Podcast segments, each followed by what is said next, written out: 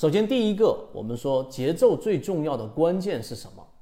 就是你不要轻易的定义自己的交易模型。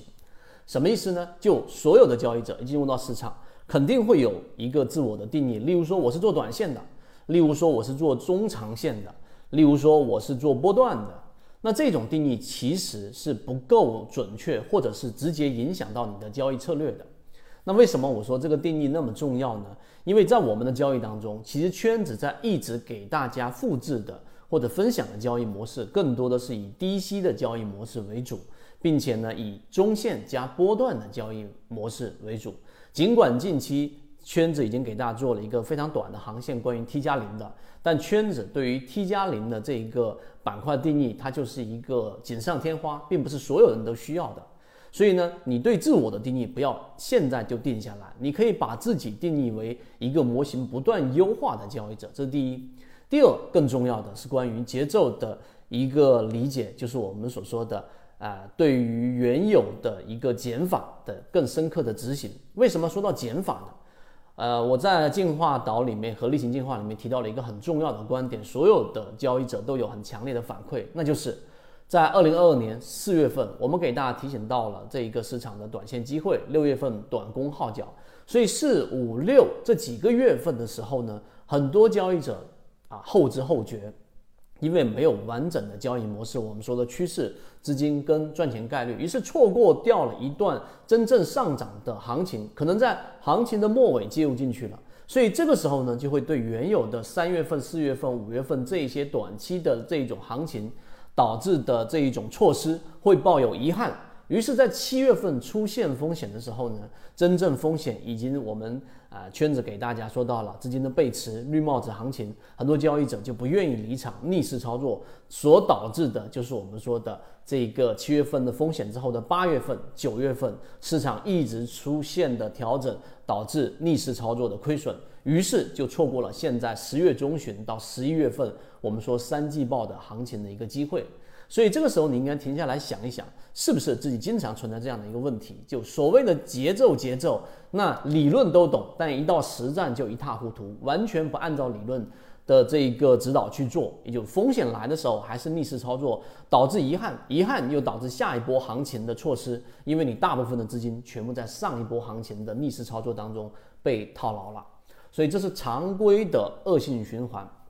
这个循环必须得走出来。第三个也是我们所说最关键的，就是你要找到不确定性和确定性当中的一个空隙和溢出利润。这是什么意思呢？我们都听过巴菲特说过，所有人恐慌的时候，我们都要贪婪。但是很多人不理解，当所有人都不确定的时候呢？当确定性机会出现，中间是有一个很重要的时间窗口的。这个时间窗口，你可以做底仓，你可以做布局，实际上你的成本就已经优于大部分的交易者，甚至我们所说的一些大资金。那这个不确定跟确定之间的这一个窗口，就是我们一直在给大家强调的节奏、节奏、节奏的一个关键。那我们举近期的例子来告诉给大家，方便理解。首先，不确定性就像现在，对吧？我们有不同的阶段。当这个市场十月中旬的时候，那很多交易者对市场是极度悲观的。或者说还是抱有不确定性的，但市场的资金在不断不断的增量流入的时候，我们告诉给大家，市场的趋势已经出现了由原来的反弹变为反转，所以这是圈子内部给大家模型得出的结论，它不一定那么好接受，但实事实上在模型它就达到了标准，所以这个时候其实就是我们所说的确定性出现了，但市场大部分的氛围全部都处于我们所说的这一种不确定的因素。这是第一个阶段，第二个阶段就是现在，什么意思呢？就经过了现在十一月份初这一波市场出现了一波上涨，也就是说，连市场的这个小白都能知道大盘是往上涨了，对吧？也出现了机会了，那其实也知道了累积了一波利润，所以这个时候你认为所有的交易者都很确定现在市场行情吗？其实答案是否定的。因为大部分交易者其实现在还是处于一个犹豫观望的阶段，因为第一波上涨利润错过了嘛，第一波利润已经起来了嘛，那所有交易者就会认为这是一个短暂的反弹，并且后面马上就要面临着一个获利的这一个筹码进行了结的一个阶段，所以这个时候其实还是第二个阶段，当市场已经起来的时候，很多人实际上呢还是处于一种不太确信的阶段。这个时候，我们圈子给大家用模型吹响了号角，就市场已经有明确的信号告知给我们，现在机会大于风险。所以，当市场大部分不确定性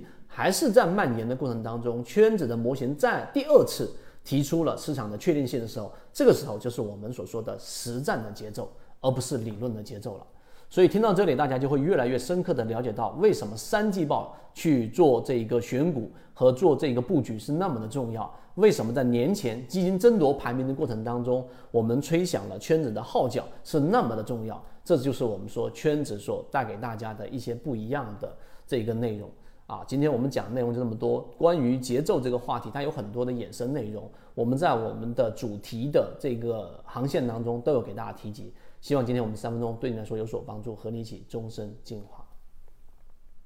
圈子有完整的系统专栏、视频、图文讲解，可以帮助大家建立完整的交易系统。系统进化模型，泽西船长公众平台，进一步系统学习。